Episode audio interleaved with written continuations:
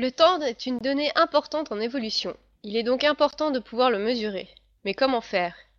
Il faut une horloge presque aussi précise que les horloges suisses Et comme les horlogers n'existaient pas au temps des dinosaures, il est nécessaire d'utiliser des indices laissés par la nature elle-même. Marco va nous expliquer quelles horloges sont utilisées par les scientifiques pour dater les fossiles et les roches. Nous sommes le mercredi 1er février et vous écoutez Podcast Science.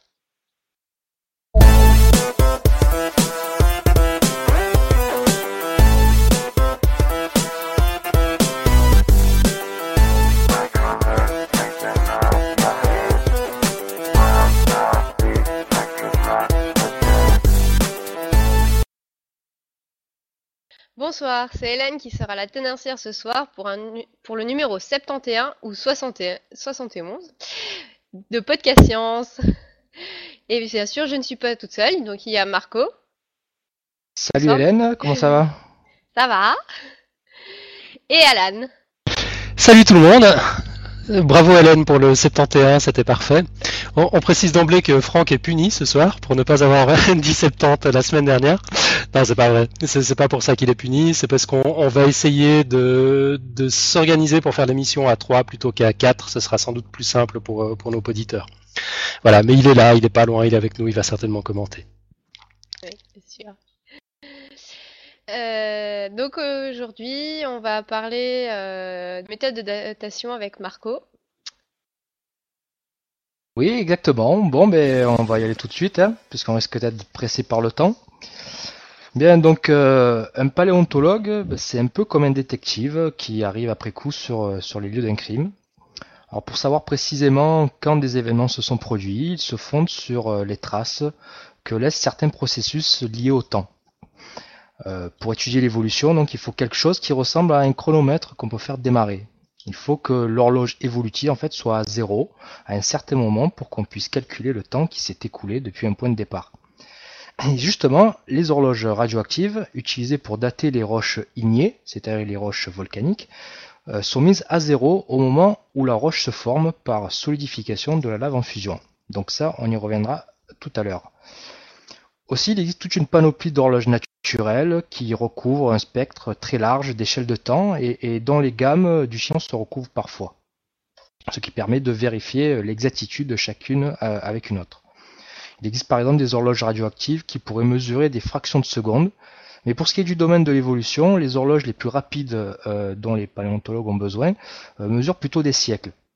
Et à cette extrémité du spectre des horloges naturelles, on trouve donc la datation au carbone, 14, et la dendrochronologie. Donc, qu'est-ce que la dendrochronologie? Alors déjà, décomposons le mot. Euh, chronologie, je pense que tout le monde le connaît. C'est euh, chronos, le temps, le logos, l'étude. Et euh, dendro, c'est l'arbre. Donc la dendrochronologie est en fait l'étude, enfin la science qui, qui étudie, le, qui, qui, date à partir des, des arbres. Donc c'est très utile en archéologie. À l'autre extrémité du spectre se trouvent des, horloges qui sont capables de mesurer des centaines, voire des milliards d'années. Euh, on va commencer justement par évoquer la dendrochronologie. C'est une technique de datation qui est très précise puisqu'elle permet en fait une, datation à l'année près. Son principe est très simple et il est assez connu puisque tout le monde a sûrement entendu dire euh, que les que les cernes des arbres, c'est-à-dire en fait les cercles concentriques que, que l'on voit en coupant le tronc, euh, indiquaient l'âge de l'arbre si on les comptait. Alors je ne sais pas pour vous, euh, Alan et Hélène, mais moi quand j'étais plus jeune, je me suis souvent demandé en fait si c'était euh, c'était pas encore une vieille euh, légende urbaine qu'on racontait. Et puis le jour en fait où je me suis décidé à vérifier, ben, j'étais heureux de constater que c'était vrai. Bah, donc on peut effectivement euh, mesurer le temps avec euh, des cernes d'arbres. D'accord, donc c'est pas comme euh, l'âge des coccinelles ou l'âge des pommes, ce genre de choses. J'assimilais à ça, pareil, je me suis dit c'est peut-être comme les, les coccinelles, c'est une sorte de légende, mais non, c'est vrai. Ouais, moi j'avais vu en fait quand j'étais allé au Canada, il y avait des grands troncs de, de séquoia qui étaient coupés, qui étaient des très vieux arbres et il marquait justement les, les, différents moments, juste, les différentes dates importantes, genre la découverte de l'Amérique. Des choses comme ça. Donc là, on voyait bien. C'était assez sympa. Ouais, tout à fait. Bon, donc continuons. Euh, un arbre vivant donc produit du bois euh, grâce euh, au côté interne de sa couche de cambium. Alors je vous expliquer ce que c'est que le cambium. En fait, c'est un tissu végétal en fait qui fait la limite entre le bois et l'écorce. Et cambium vient d'ailleurs du de, de, de mot qui signifie du latin en fait cambio qui signifie j'échange. Voilà, donc c'est une sorte de tissu qui fait l'interface entre euh, le bois et l'écorce. Cette couche de cambium en fait, donc le côté interne, euh, c'est ce qui produit euh, les, les cellules du bois et donc qui entraîne l'augmentation de son diamètre. Généralement, les arbres produisent leur bois entre le début du printemps et la fin de l'été. Si on observe les cernes, on remarquera qu'il y a une partie claire et une partie plus sombre. Alors la partie claire correspond en fait au début de la saison, donc généralement euh, au printemps. Euh, c'est la période où en fait où l'eau euh, est le plus disponible. Donc en fait les cellules de xylème, c'est-à-dire les cellules de, de bois qui sont produites à cette période, ont un diamètre en fait qui est plus large et une paroi cellulaire qui est plus mince. Par contre, le bois qui est produit à la fin de, la saison, hein, donc c'est-à-dire plutôt vers la fin de l'été, euh, sont des cellules qui sont plus petites avec une paroi cellulaire qui est plus épaisse, ce qui donne en fait une couleur plus foncée. Et donc une fois que la saison de, reproduction, enfin de production de bois est terminée, euh, le cambium stoppe sa production de cellules et rentre dans un état de dormance jusqu'au début du printemps suivant. Donc ainsi, une année est représentée par, euh, par un cerne qui possède une partie sombre et euh, une partie euh, claire. Donc je précise quand même que là il s'agit d'un principe général, quoi. C'est-à-dire que c'est un cas d'école, c'est c'est dans une région où la différence entre les saisons euh, est marquée et pour une espèce d'arbre comme les conifères par exemple, où la différence entre les parties claires et les parties sombres est bien marquée également, parce que c'est pas le cas pour tous les arbres. Et parfois, pour observer cette différence, il faut avoir recours à un microscope. Donc, pour euh, faciliter le- l'explication, on va s'en tenir simplement à un principe général. Voilà. Donc, euh, la croissance d'un cerne aussi dépend beaucoup des conditions météo, euh, qui, varient d'une année à l'autre. Donc, grosso modo, les, sécheresses vont retarder la croissance, et, une bonne année en pluie va l'accélérer. Si bien qu'au au final, on va faire un schéma, un schéma de cerne large et mince dans, dans une région donnée, euh, qui va résulter d'une séquence particulière de bonnes et mauvaises années, et suffisamment caractéristiques pour qu'on puisse les, les reconnaître euh, d'un arbre à l'autre. D'accord, donc- fait, Si j'ai bien compris, en fait, non seulement on a un CERN par année, mais en plus, le CERN est différent d'une année à l'autre. On peut savoir de quelle année il s'agit, c'est ça? C'est ça, voilà, grosso modo, c'est ça exactement. Euh, Waouh euh, en fonction des conditions météo, ben, l'évolution du, du CERN va être différente. On peut, on peut même connaître la météo de, de, de la saison, enfin, si c'était sec ou humide. Voilà, voilà, exactement. Pratiquement, oui, c'est ça. Euh, Et donc, au fil des années, on obtient euh, une empreinte qui constitue une sorte de code barre. Et grâce à ce code barre, en fait, donc qui identifie en fait dans un espace de temps donné et une région donnée, on peut, euh, en remontant un robot, établir les empreintes de, de cernes caractéristiques de temps antérieurs. Par exemple, on va donner un exemple hein, pour expliquer mieux. Euh, on va prendre un arbre qui vivrait aujourd'hui et qui aurait 50 ans. Euh, si on observe ces motifs de cerne, on, va en déduire en fait à quoi ressemblent les, les motifs sur les 50 dernières années. Euh, on, va admettre aussi qu'on possède une carotte euh, d'un arbre quelconque, hein, de la même région, qui a été établie il y a 30 ans, euh, alors que cet arbre avait à ce moment-là 60 ans. Donc comme cette carotte date d'il y a 30 ans, le motif de cerne sur les 20 dernières années avant le carottage doit, se- doit se retrouver en fait sur les 20 premières années de notre arbre moderne, qui lui a 50 ans. Vous me suivez Oui. C'est pas facile à, à suivre comme ça. Ils ont 20 ans où ils vivaient tous les deux en même Voilà, temps. on essaie en fait de faire correspondre, euh, on essaie de faire correspondre en fait le même motif là de 20 ans. Mm. Donc ainsi, on cela va donner Donc, le Attends, concrètement, moi j'aimerais bien visualiser le truc pour être sûr d'avoir bien compris. Tu Oui. prends par exemple une, une période qui va de, de, de, je sais pas, 1950 à 2000. Tu prends Oui. un arbre qui est né en 1950, tu regardes, euh, et tu regardes ses 30 premiers, ses 30 premières, ses 30 premières années via les 30 premiers. Oui. Donc ça va t'amener jusqu'en euh, jusqu'en 1980. Et, puis si tu prends... Euh, ouais, mais attends, je, suis mal barré avec mon arbre qui est né en, 2000 là. C'est ça. Et si tu as un arbre, par exemple, qui a vécu aussi euh, entre 1950 et 1980, mais qui est né bien avant, mettons 40 ans avant, qu'il est né dans les années ouais, c'est ça, ouais. tu vas pouvoir faire correspondre en fait les, les, motifs de CERN et tu vas pouvoir ainsi en déduire, ben, les, euh, tu vas te retrouver en fait avec le, le, motif de CERN pour la région donnée. Au lieu d'avoir sur 50 ans, tu l'auras sur, sur 50 plus 40, 90 ans. Ouais, ok. Voilà. D'accord, c'est ouais, c'est clair comme ça, on va bien. Voilà, et puis ainsi de suite par chevauchement de, de, de restants d'arbres pétrifiés ou, ou, de bois qui sont utilisés dans des constructions anciennes, eh ben, tu peux établir le motif de, de CERN caractéristique d'une région donnée. Donc théoriquement, euh, si euh, s'il se trouvait à notre disposition suffisamment de forêts pétrifiées pour, pour réaliser une chaîne continue vers le passé, on pourrait remonter jusqu'à plusieurs millions d'années. Et euh, si bien qu'au lieu de dire ben, cet arbre euh, date du Jurassique par exemple, ben, on pourrait dire cet arbre date de l'an 151 432 657 avant Jésus-Christ. Mais dans la pratique, c'est pas possible. voilà, ça c'est seulement théorique parce que dans la pratique, euh, ben, il n'existe pas de chaîne ininterrompue. Et avec la dendrochronologie, ben, on remonte seulement à environ 11 500 ans. Est-ce que tu sais si ces 11 500 ans, c'est la chaîne la plus longue qu'on ait euh, enfin, dans dendrochronologie ou si c'est euh, plus une moyenne sur différentes régions euh? Euh, non, c'est le, c'est le, c'est le temps maximum qu'on arrive à remonter euh, actuellement à partir de. Donc bon, c'est, pas c'est pas une technique donc qui est utilisée pour euh, pour la paléontologie, hein, mais mais pour l'archéologie. C'est déjà sympa hein, quand même. C'est déjà sympa. Mais bon, c'est vrai que théoriquement, on pourrait aller bien plus loin. Après, il suffit juste d'avoir euh, ce qu'il faut à disposition. Quoi. Voilà donc pour les cernes des arbres. Euh, par contre, les cernes des arbres ne sont pas tout à fait le seul système en fait qui permet euh, ce type de datation précise à l'année près. il y a également les varves, qui sont en fait des couches de sédiments qui se déposent dans, les lacs glaciaires, donc dans le nord de l'Europe ou en Scandinavie. Hein. Et comme les cernes des arbres, eh ben, elles varient selon les saisons. Durant l'été, en fait, euh, la sédimentation est plus active à cause de l'alimentation euh, euh, par les eaux défendées des glaciers.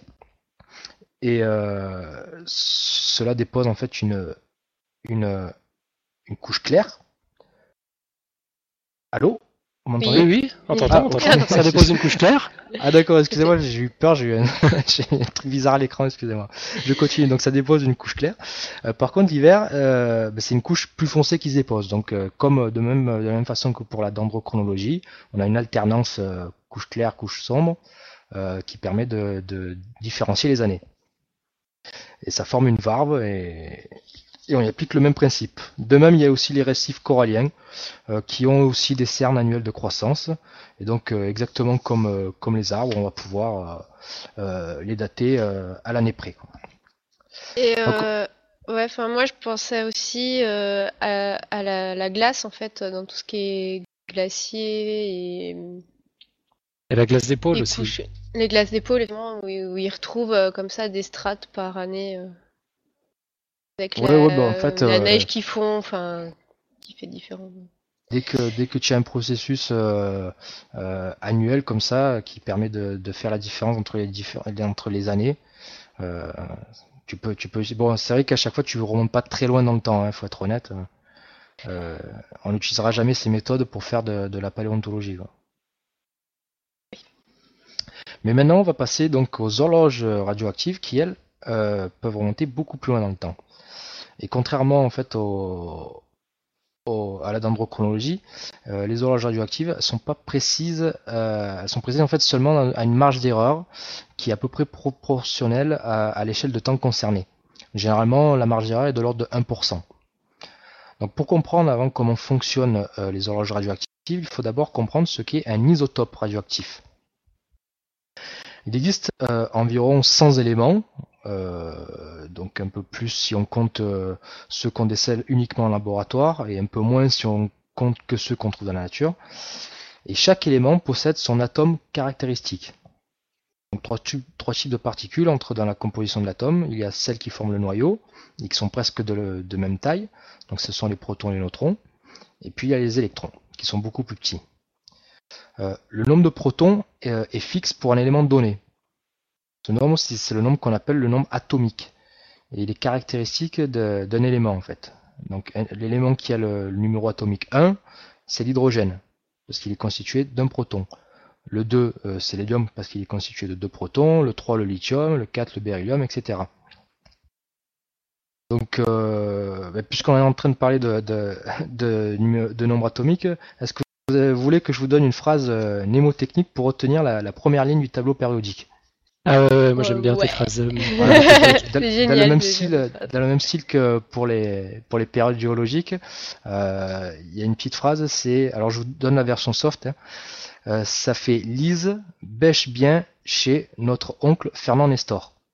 Donc c'est jamais des phrases très très philosophiques, hein, mais c'est simplement pour me retenir. Donc Lise, Lise, c'est le lithium Elle lithium, bêche.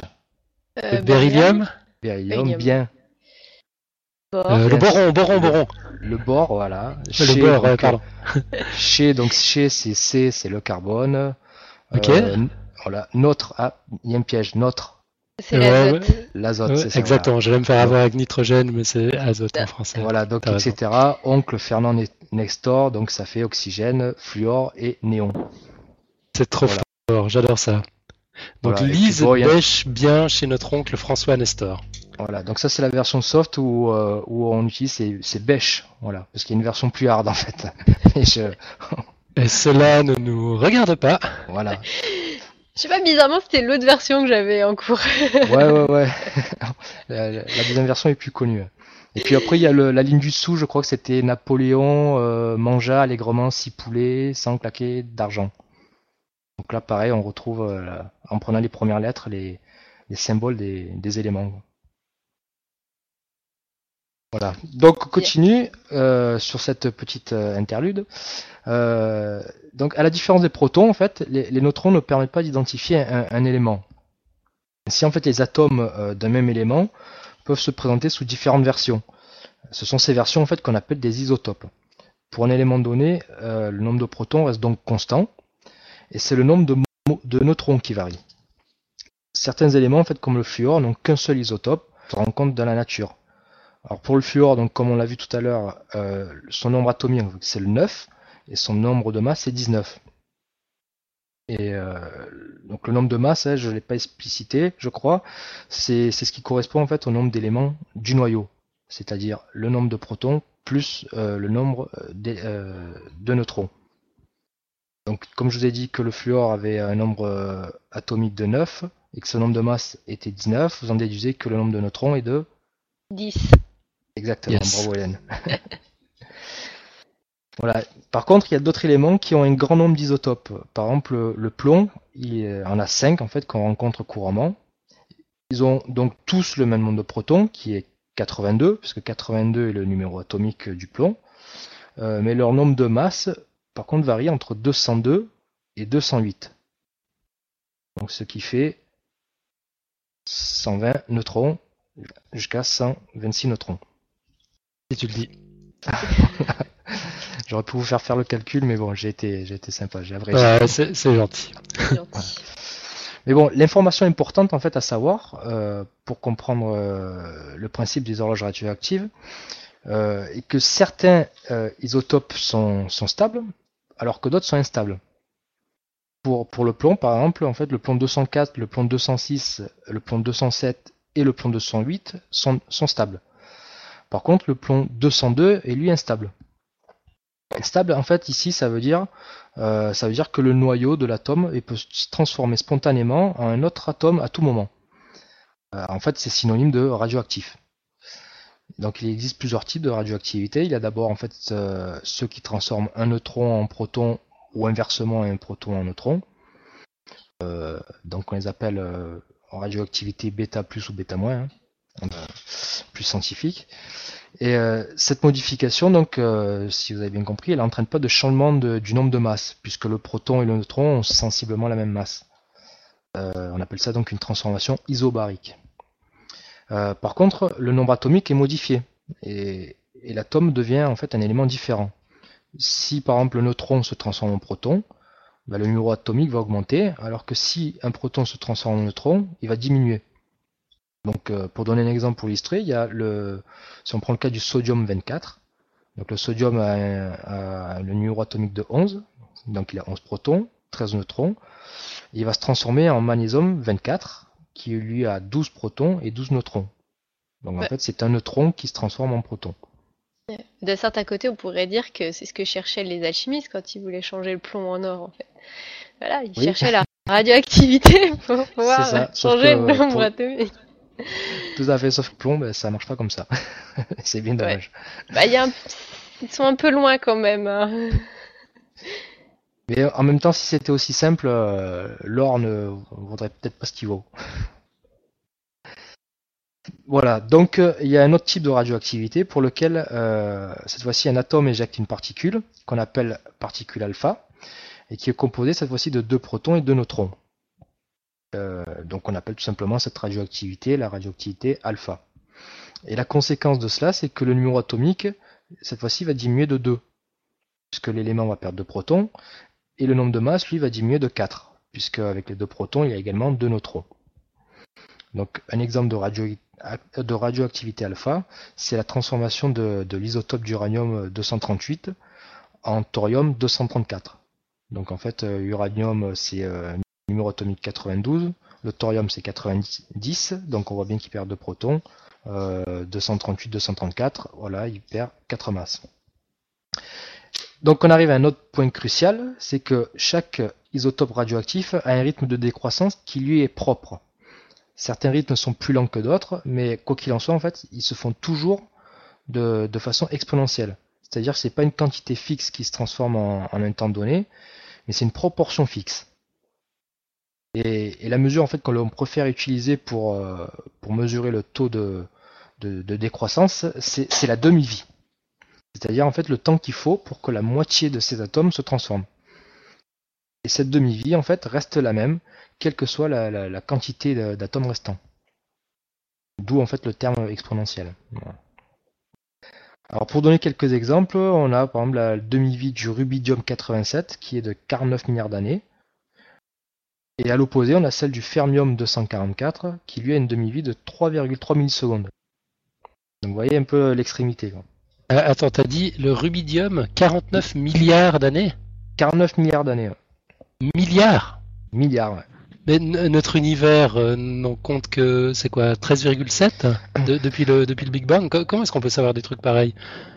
Euh, Comment peut-on savoir des trucs pareils? C'est une bonne question. Ben, euh, C'est-à-dire qu'on ben, on mesure tout simplement, alors je vais te donner un exemple, parce que je me suis posé la même question que toi, figure-toi. donc j'avais préparé un petit calcul sur, sur l'uranium 238 justement donc euh, qui n'a pas une, demi-vie de 49 milliards d'années, mais euh, qui est quand même très longue puisque c'est 4,5 milliards d'années. Donc imagine que tu as 1 mg euh, d'uranium 238. si tu mesures en laboratoire en fait sa, radioactivité, tu vas constater qu'il émet à peu près 550 particules alpha par minute. Donc c'est un chiffre, bon, c'est peut-être pas trop parlant comme ça. Euh, mais euh, un milligramme d'uranium, ça veut dire qu'il a, euh, qu'il a en fait 4,2 10 puissance moins 6 mol, donc c'est très petit, tu vois. ça fait 2,50 10 puissance 18 noyaux d'atomes d'uranium en fait. Donc là, c'est un chiffre énorme. Ok. Donc 550 particules alpha par minute par rapport à 2,5 10 puissance 18, mais tu vois que c'est un rythme très lent. C'est extrêmement lent, c'est insignifiant même. C'est insignifiant, donc ce qui fait que euh, si tu calcules là la, demi-vie à partir de ces données, c'est-à-dire euh, quand est-ce que les 2,52 10 puissance 18 euh, noyaux vont se transformer, enfin pour la moitié, en, en, thorium d'ailleurs, bah, tu obtiens tu as 4,5 milliards d'années. Ouais, ok, j'ai compris. Donc ça c'est une mesure que tu fais en laboratoire euh, c'est une mesure que, bon, euh, qui est faite en laboratoire. Tu peux la vérifier, comme je disais tout à l'heure, tu peux vérifier par, par d'autres euh, horloges qui se chevauchent. Et puis tu as d'autres techniques de, de, de, de, mesure de temps aussi qui permettent de vérifier les horloges. Quoi. D'accord. Pe- Peut-être juste pour finir sur, euh, sur, la question que j'ai posée là sur le, le rubidium 87 qui met co- combien d'années t'as dit? Combien de milliards? 49 milliards d'années? 49 milliards d'années, ouais. Ouais. Alors il y a, y a Franck dans la chatroom qui essaye de, de nous assister euh, et qui dit oh, par exemple on prend une population de 49 milliards d'atomes euh, et il y en a un qui se désintègre par année. En fait, ce serait un demi par année, hein, parce qu'on parle de, de demi-vie. Euh, au bout Oui, de voilà, 49 milliards d'années, il en reste la moitié. C'est ça, et tout, tout n'a pas disparu. Mais finalement, c'est- aussi assez, assez parlant comme exemple. Oui, voilà, c'est pas et, et 49 milliards d'atomes, euh, c'est pas c'est pas énorme, hein. c'est insignifiant, hein. Ouais, ouais, bien sûr. ouais.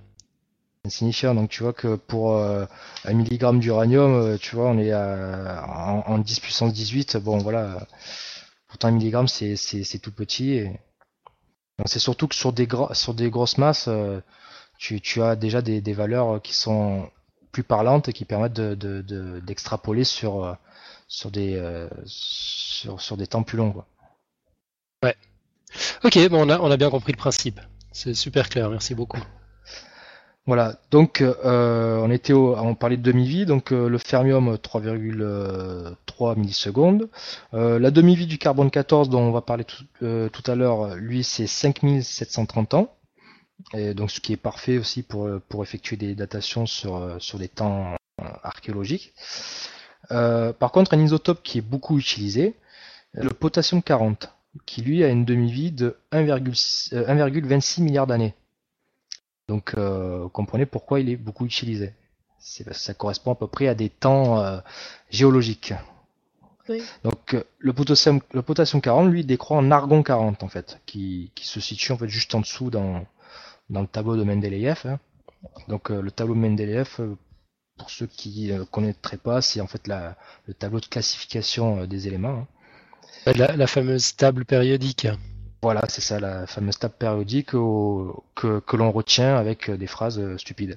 Voilà, mais pas si stupide que ça, elles sont pas Ah, c'est juste des phrases mnémotechniques. euh. ouais, ouais. Donc Vous quand tu dis que c'est quand tu dis que l'élément c'est celui d'à côté ou celui d'en d'en dessous, en fait, il est il est effectivement juste à côté dans le tableau.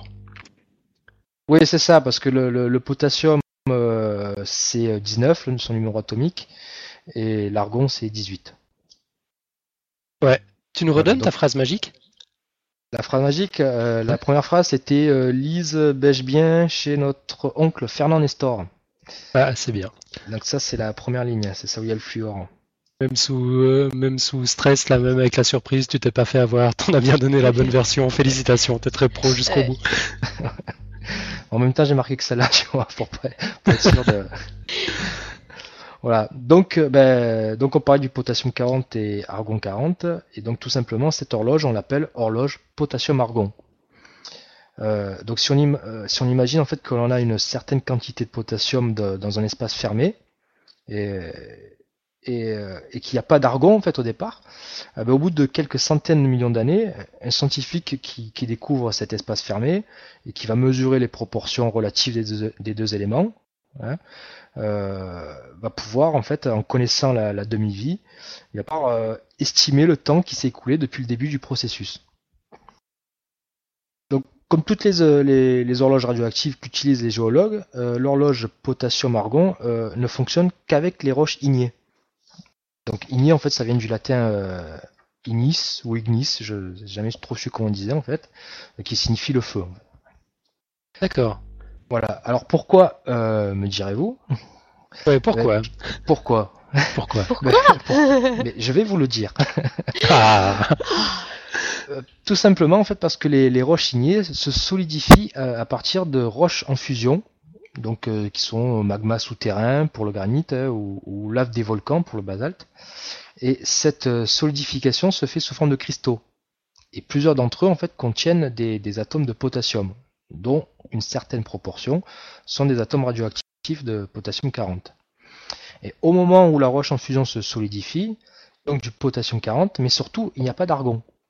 Et c'est ce qui est très important parce que c'est ce qui permet en fait de mettre l'horloge à zéro. Ouais, c'est ça. ouais. Ouais. Voilà, et voilà, et s'il y avait s'il y avait de l'argon en fait, eh ben, il n'aurait pas été possible d'utiliser ce- ce- cette horloge, à à moins que l'on connaisse les, les quantités initiales d'argon et de potassium, ce qui est a priori euh, pas trop possible. Ouais. Enfin, à la limite, là, à ce moment-là, on connaît euh, quand est-ce qu'elle s'est formée, quoi. on arrive à savoir les quantités initiales. Bah, si l'observe t'as les quantités début. initiales, oui, tu. euh, mais bon, c'est le plus simple en fait, c'est d'avoir euh, d'être sûr qu'il n'y a, pas de d'argon, quoi. Voilà. Ouais. Donc l'horloge, en fait, on dit qu'elle est à zéro dans le sens où il n'y a pas, il y a pas d'argon initialement. Et par la suite, la quantité d'argon qui, qui s'accumule, en fait, euh, ben, en fait, est une mesure du temps qui s'est écoulé depuis que la roche s'est formée. Mais cette quantité, elle a de sens euh, que si elle est exprimée comme le rapport entre le potassium 40 et l'argon 40. Quand l'horloge était à zéro, en fait, ce rapport il était de 100% en faveur du potassium 40. Au bout de 1,26 milliard d'années, ce rapport sera de 50-50, puisque 1,26 milliard d'années c'était la demi-vie. Donc la moitié s'est transformée. Mhm. Au bout des 1,26 milliards d'années suivants, euh, le rapport sera de 25% de potassium contre 75% d'argon. Ouais. Voilà, puisque c'est la moitié restant qui se transforme. Voilà, et ainsi de suite. Donc, lorsque les, les géologues en fait mesurent le, le rapport potassium-argon dans une roche ignée en fait, euh, qui, qui ramassent aujourd'hui, ils peuvent déduire quand la roche a commencé à se cristalliser. Cette explication en fait, ça concerne euh, l'horloge potassium-argon, hein, mais ça, ça, ça concerne euh, en fait euh, tout- toutes les horloges que l'on peut trouver euh, dans, dans les roches ignées, parce que c'est pas le seul, c'est pas les seuls éléments radioactifs qu'on voit. Et le fonctionnement reste, resterait le même. hein. Mhm. Ouais, et puis là, on a, on a bien compris le principe. C'est c'est- Voilà, excellent. C'est- c'est- potassium-argon, c'était juste un exemple particulier pour expliquer un principe général. Quoi. Et donc, D'accord. on comprend bien que c'est une question de proportion, c'est pas euh, le nombre euh, d'atomes en lui-même. Comme c'est exponentiel, c'est de la proportion. Donc, euh, C'est ça, ouais. Ce qui est important en fait, c'est la proportion. ouais. C'est pas, c'est pas le nombre. Tout à fait. donc il faut bien qu'il y ait une quantité de. Enfin, la- ce en quoi la- l'atome radioactif se transforme, il faut bien que ça soit zéro au départ, puisque c'est une question de proportion. Donc, Ouais, voilà. Euh, le fait qu'il soit zéro, ça, bon, ça, ça fixe une valeur, quoi. Si, si c'était pas à zéro, si c'était aléatoire, bon, voilà, il faudrait connaître la valeur de départ et ça, c'est, c'est a priori pas possible.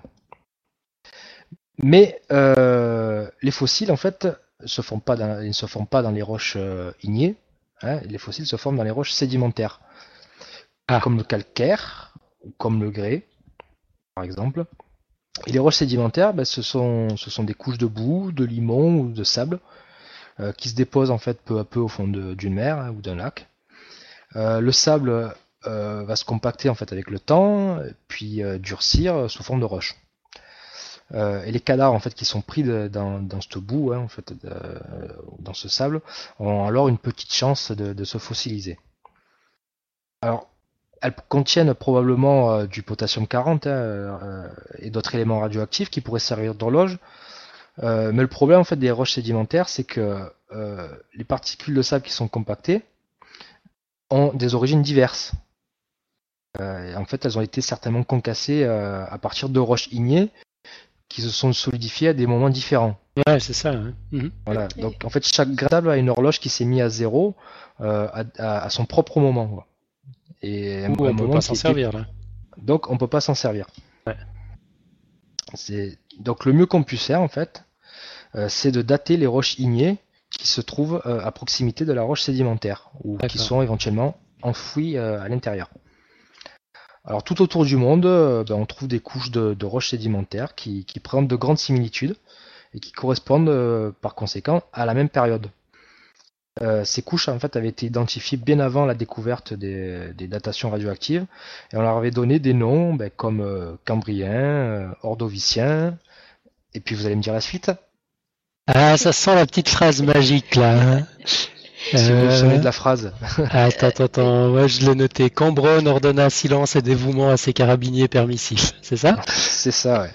Donc c'est Cambrien, Ordovicien, Sil- Dévonien, Dévonien, ouais. Dévonien, Euh, Carabinier, c'est quoi le Carbonier Car- Carbonifère. Carbonifère, ouais. c'est Et ça. per, Et Permien, Permien.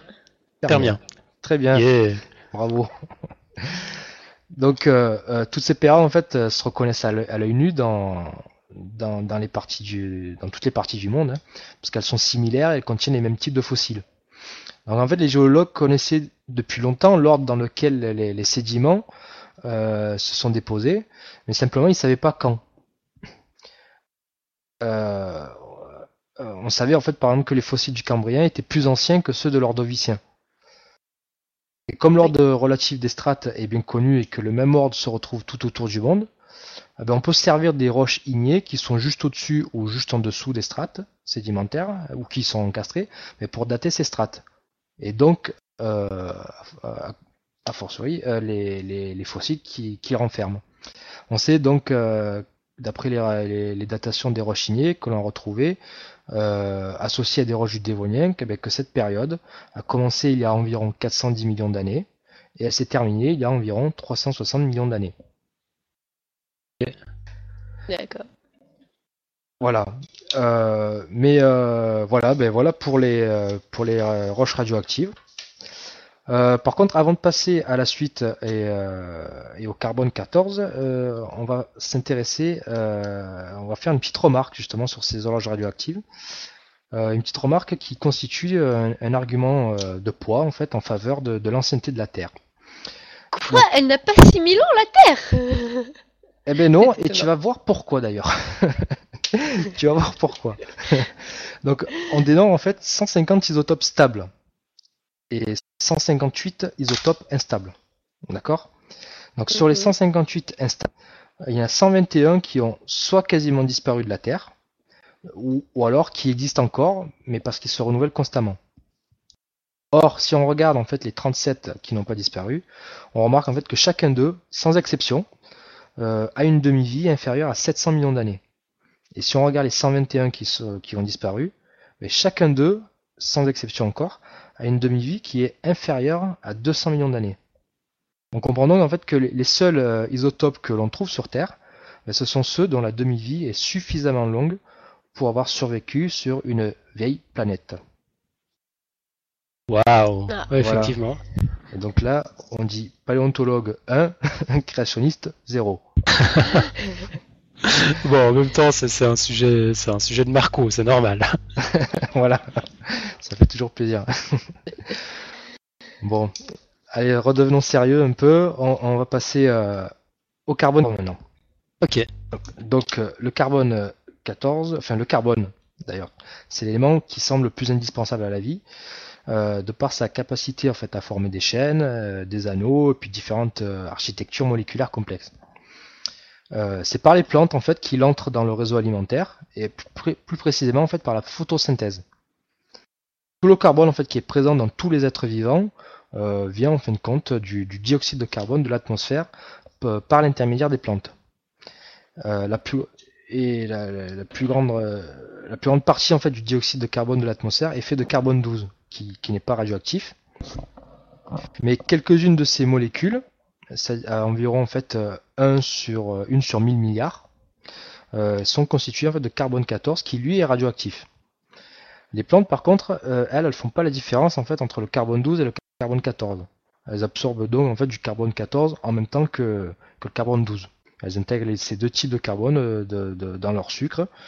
ainsi, en fait, le carbone 14 va se répandre rapidement à l'échelle des temps biologiques dans, dans, la chaîne alimentaire. Et tous les êtres vivants que ce soit les plantes, les herbivores ou les carnivores, euh, vont avoir la même proportion de carbone 12 et de carbone 14 qui est celle de l'atmosphère. Donc, à la mort en fait de, la créature vivante, euh, l'horloge pour la datation va se mettre à zéro. Parce qu'à cet instant, eh ben, elle se coupe de la chaîne alimentaire et donc d'un afflux nouveau de carbone 14. Oui, mais elle a quand même une pro... Enfin, euh, Oui, le carbone 14, il se transforme en quoi déjà? Le carbone 4, euh, il se transforme en, euh, en, je, je sais plus. c'est une bonne question. bonne question. Je, je sais même pas si c'est important. euh, je, je plus. Tu me poses une bonne question là. Bon, c'est pas grave. Euh, on y revient tout à l'heure. Là, tu m'as pris de court. Donc, je, je, vais essayer, je vais essayer de trouver. Euh, Ok, je, je, je, disais quoi Je sais plus. Je disais donc quand vous me perturbez là, vous perturbez. Ça va être possible là. Franck revient. Franck, il, il s'amuse dans la chatroom, là, il commente. Il nous dit que le carbone 14 se transforme en Zoro la nuit. C'est justicier masqué. Bah écoutez, c'est pas sérieux, on peut pas continuer dans ces conditions. Allez. Donc euh, oui, voilà, je disais en fait que quand la, créature, quand l'être vivant, hein, ça peut être aussi un arbre, euh, mourait, euh, il se privait en fait de, de, d'app- de nouvel afflux de, de carbone 14. Et donc ainsi l'horloge radioactive se, met à zéro. Et à mesure que les siècles passent, ben, la quantité de carbone 14 va diminuer progressivement euh, jusqu'à que la quantité soit trop infime pour qu'on puisse la mesurer. Mais si cette créature est retrouvée et testée avant, avant ce moment, euh, alors la, la proportion de carbone 14 et d'azote 14, ah ben voilà, c'est- pff, je suis Bah pas- oui. Ouais, moi j'étais en train de trouver l'information en même temps, effectivement. Voilà. et d'azote 14 euh, ben, serviront à la, à la dater. Yep. Donc, euh, le carbone 14 se transforme en azote 14. Oui, mais, j'ai- J'hésitais à le dire, mais il me semblait que c'était ça, mais je, je croyais que c'était l'inverse. mais l'azote 14, en fait, c'est l'azote euh, normal, non, si je me souviens bien. Ah, ouais, le- c'est challenge accepted. Non, mais Ouais, c'est c'est bon. pas besoin d'y aller, euh. En fait, hésité à te le dire, azote 14, parce que je me suis dit, non, mais je crois que c'est le carbone 14 est formé à partir de l'azote 14. En fait, on va le voir plus tard, mais, euh, mais en fait, oui, il revient à son état, euh, on va dire, initial, quoi. Ouais, effectivement. Euh, donc euh, voilà, donc c'est à partir de la proportion entre carbone 14 et azote 14 qu'on peut euh, dater en fait la, la mort de, de l'animal. Euh, L'azote 14 est l'état normal de l'azote. Et en fait, euh, comme on disait tout à l'heure, il y a un proton qui, euh, qui, qui se transforme en, en neutron ou inversement. Donc voilà, il faut noter en fait pour que cela fonctionne, il faut qu'il y ait un stock de carbone 14 qui se renouvelle continuellement. Sinon, il est évident que tout le carbone 14 de l'atmosphère en fait aurait euh, disparu depuis longtemps de la Terre. Mhm. Euh, donc effectivement, c'est c'est le cas puisque euh, le, le carbone 14 en fait est continuellement fabriqué dans l'atmosphère grâce à un processus en fait qui se réalise en deux étapes. Donc dans un premier temps, on a les rayons cosmiques qui vont frapper les atomes de l'atmosphère, qui vont éjecter en fait des neutrons. Et dans, un- dans une deuxième étape, en fait, certains de ces neutrons vont alors frapper les noyaux d'atomes, euh, les noyaux d'azote 14, euh, qui est en fait le gaz le plus répandu euh, dans l'atmosphère, et ils vont éjecter un proton. Ainsi, l'atome d'azote conserve donc le même nombre de masses, hein, 14, mais euh, il a perdu un proton. Il a, il a plus 7 protons et 7 neutrons, mais il aura 6 protons et 8 neutrons. Donc on obtient du carbone 14. Wow. Et, euh, et donc là, voilà, et c'est ça, c'est que la radioactivité après du carbone va faire que ce, ce, ce neutron en plus euh, va se transformer en proton et on retrouve l'azote 14. Mhm. Et par- Mais Yep. il faut, enfin, comme l'azote 14, c'est le, enfin, c'est l'azote qui est le, le plus courant en fait, et que c'est ce qu'il y a le plus dans l'atmosphère et qui se retrouve, euh, doit bien se retrouver aussi un petit peu dans, dans nos, dans notre organisme. Comment, enfin, du coup, c'est pas vraiment à zéro comme tu nous disais pour le, pour le potassium, puisque en fait, euh, enfin, il- l'azote, il y en a déjà euh, au moment de la mort de, de la créature, donc. euh, la Ouais, mais là, on- proportion- Dans ce cas de figure, on va pas chercher à trouver l'azote, on, on va chercher à trouver ce qui reste de carbone 14. Non, mais c'est la proportion de carbone. Enfin, C'est la proportion entre carbone 12 et carbone 14 qui est intéressante en l'occurrence. d'accord. Si j'ai tout bien compris. D'ailleurs, en parenthèse, je vous signale que sur euh, Twitter à l'instant, euh, Loïc nous, nous renvoie à un lien euh, Wikipédia. C'est le cycle carbone-azote-oxygène. Il y a toute une page qui y est consacrée. Je, je vous lis juste la, la- la première ligne d'intro qui nous dit le cycle carbone-azote-oxygène ou cycle CNO avec les symboles chimiques parfois appelé cycle de Bethe ou cycle de Bethe-Weizsäcker est l'une des deux réactions de fusion nucléaire par lesquelles les étoiles convertissent de l'hydrogène en hélium. L'autre réaction est la chaîne proton-proton. Euh, enfin, je, je vous laisserai découvrir euh, le- le- le reste de, de l'article, mais c'est assez intéressant parce que finalement, ça nous révèle l'origine du, du carbone, d'où est-ce qu'il sort initialement avant de se retrouver dans l'atmosphère. Super bien, merci beaucoup Loïc. Ok, alors par contre, juste euh, pour te corriger, Alan, c'est bien, on, mesure bien le rapport entre le carbone 14 et, euh, et l'azote 14. Ah, bah dans ce cas, alors effectivement, je, je, En fait. je- je suis comme qu'il Hélène, j'ai pas que- compris. le, le- le- la chose, c'est que l'azote 14, en fait, n'est pas, n'est pas, n'est pas radioactif, lui. Et en fait, il reste constant. Euh, ce qui fait que il, il est pas à zéro, puisque le, le- mais il va rester constant, lui.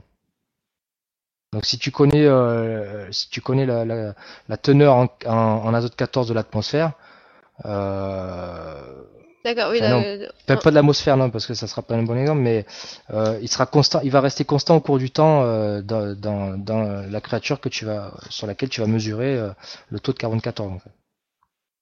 Ok. oui. Donc en fait, la, valeur, elle a pas, elle a pas, elle a pas vraiment d'importance ici.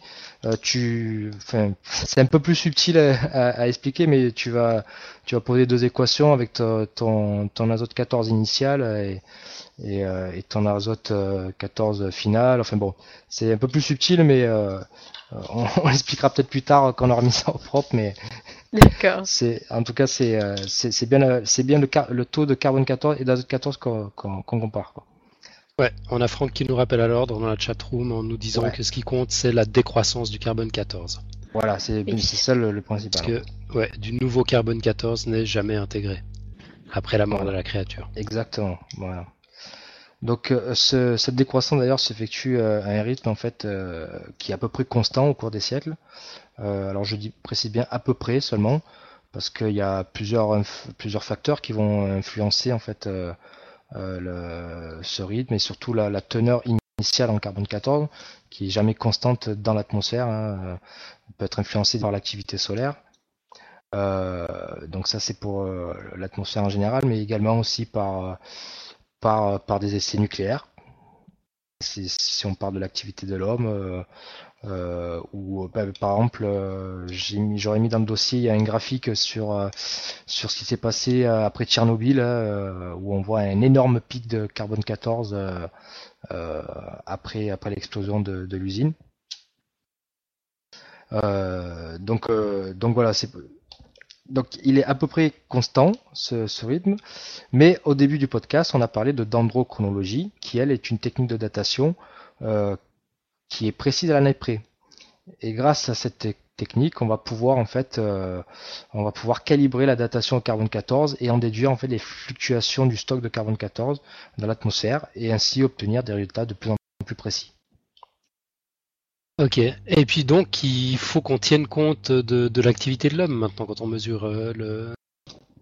Ben, l'activité de l'homme, même avant sans l'activité de l'homme, euh, euh, euh, les, des, par exemple, des éruptions volcaniques pouvaient influencer, Ouais. la- ou même le magnétisme terrestre aussi. Le magnétisme terrestre peut influencer la, la, la- teneur en carbone 14, euh, euh, des variations dans le cycle du carbone, hein, par exemple des Mhm. modifications de courant océanique. euh, euh, voilà, donc il n'y a pas seulement l'activité de l'homme, mais c'est vrai que l'activité de l'homme a une grosse importance dans, dans cette variation. quoi.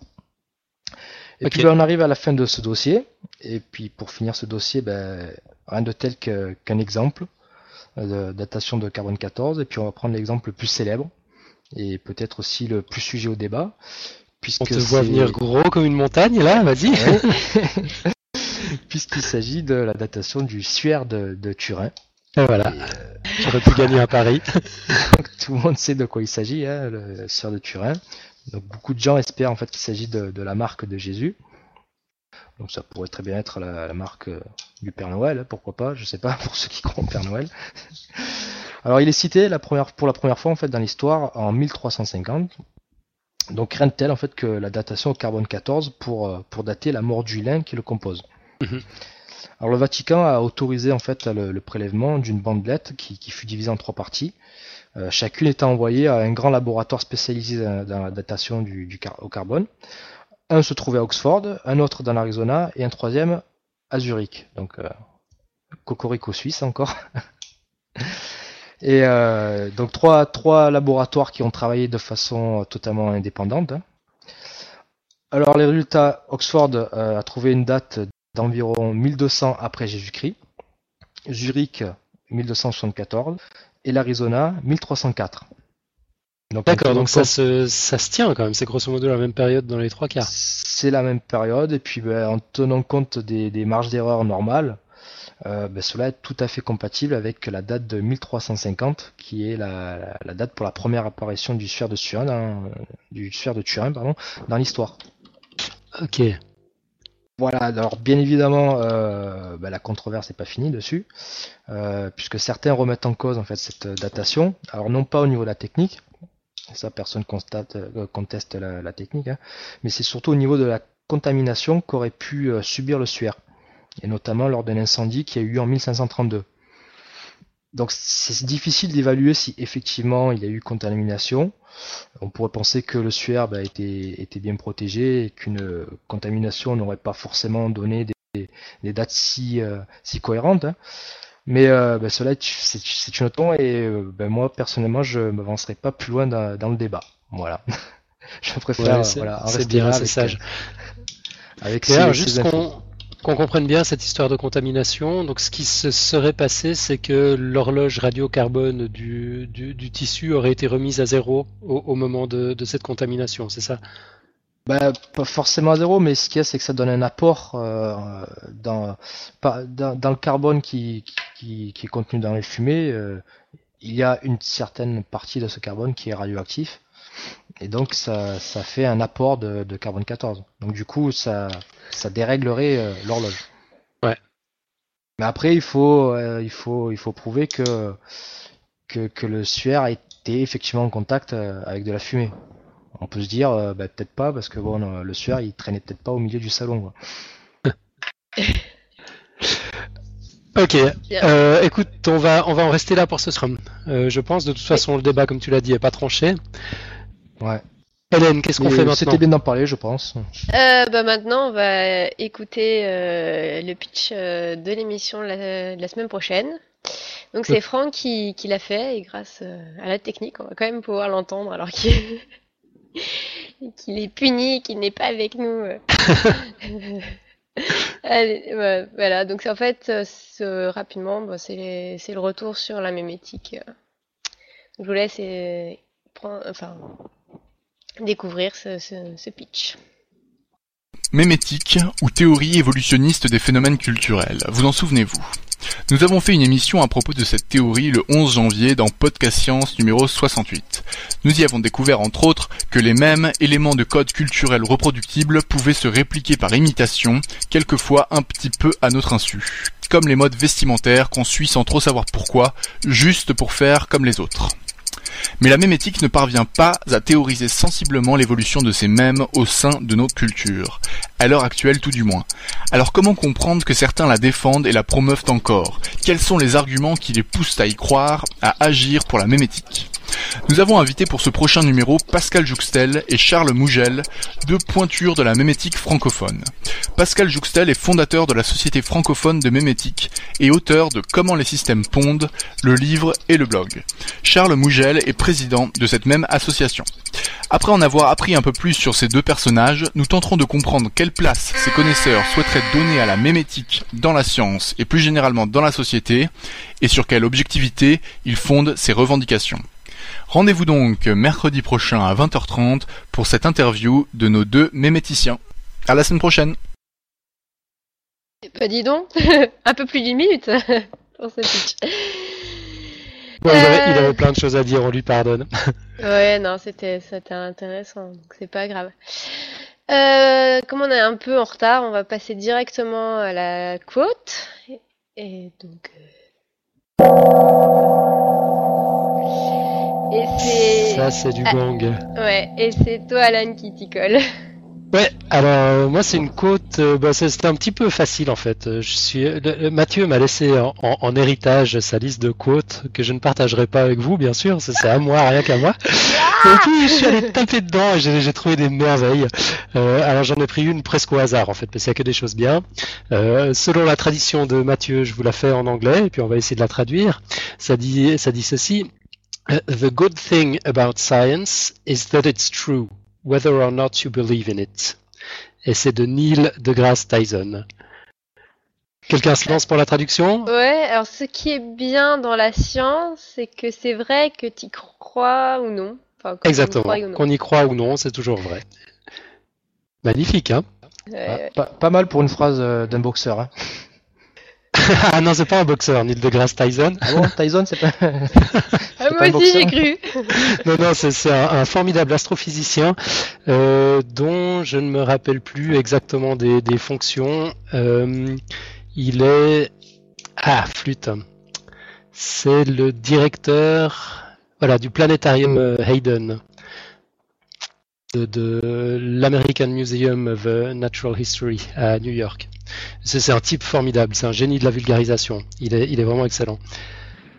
Donc, euh, ouais, pas un boxeur, rien à voir. Et puis, c'est tout pour, ma quote. Hélène, de, quoi est-ce qu'on parle maintenant? Euh, et ben on va faire euh, un rapide tour sur la vie du podcast, puisqu'il y a quelques petites nouveautés, encore une fois.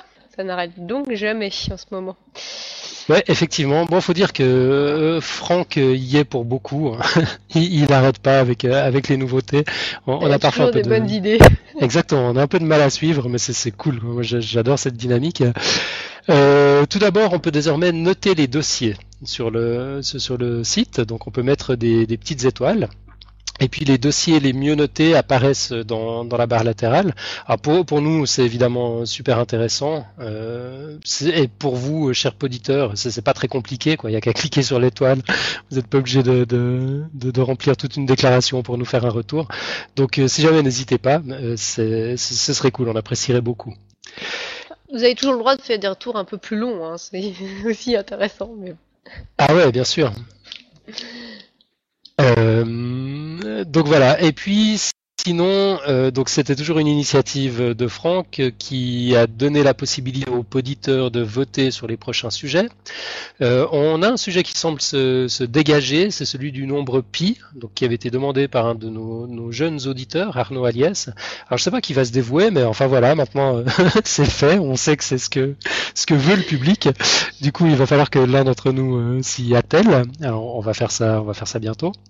Euh, moi, je suis content parce que le deuxième sujet presque ex aequo, c'est comment nourrir 7 milliards d'humains. Ça, c'est un sujet qui m'inspire vraiment. Euh, alors, je propose, de, faire. je propose de prendre le deuxième, d'accord Quelqu'un se dévoue pour le premier? Euh, ouais, alors on n'a pas un ami mathématicien qui a l'air motivé pour euh, nous faire euh, des sujets. Absolument, si, si, si. Euh, Euh, euh, c'est Nico Tup.